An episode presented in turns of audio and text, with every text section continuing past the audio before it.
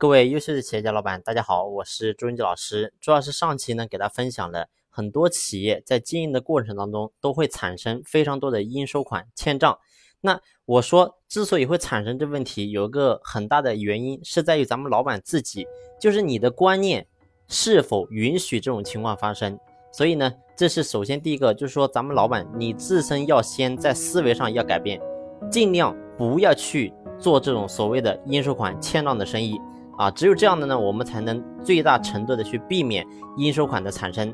那有的人在这个时候呢，又会说，呃，这个实在没有办法，为什么呢？因为客户是一些比较大的客户，然后呢，他强制性的一定要有账期，或者说我这个行业欠账，基本上大家都在欠。你在没有一定的实力之前，你是做不到没有应收款的。啊，如果说你没有应收款，那么公司就死掉了。啊，有没有这种情况呢？其实也有，有这种情况的产生。那咱们在遇到这种情况的时候，我们该怎么去处理呢？其实呢，如果说真正遇到没有办法、迫不得已，一定有应收款产生的情况，那么我们该怎么处理呢？第一个就是我们一定要设置信用额度。什么意思呢？就是你比如说我跟你做生意，那么呢，你可以欠账，但是呢，我会给你一个额度，我会根据你这个客户的质量。啊，就像信用卡办卡一样，我会给到你额度。你比如说，你可以在我这里欠账欠十万，或者说二十万，那么呢，你可以一次性拿，或者说分几次拿都可以。那么你总共可以拿价值十万块钱的东西拿走。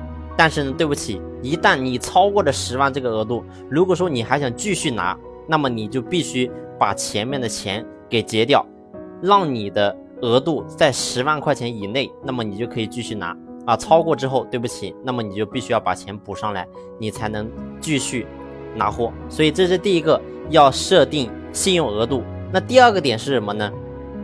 第二个点就是要有一个周期啊，设定一个期限。你比如说，我这个月找你拿了货，如果说你跟我约定的周期是三十天。那么呢，在三十天之内，那么我就必须要把钱给你。如果说我没有给你，对不起，下次我要再找你拿货，那么你可以完全不给我货。所以呢，这是一个周期的问题。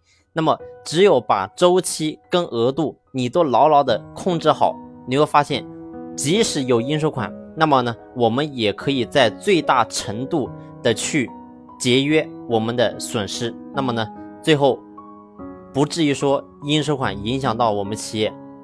的现金流的运转，然后呢，导致企业非常难的发展啊。所以呢，透过以上两点，我们可以针对一些行业，如果说迫不得已，真正的有应收款，没有办法说一点都做不到，那这个时候呢，你可以根据公司的实际情况，你去制定好每一个客户给他相应的额度跟周期，那么呢，这个问题能够得到比较好的控制。好了。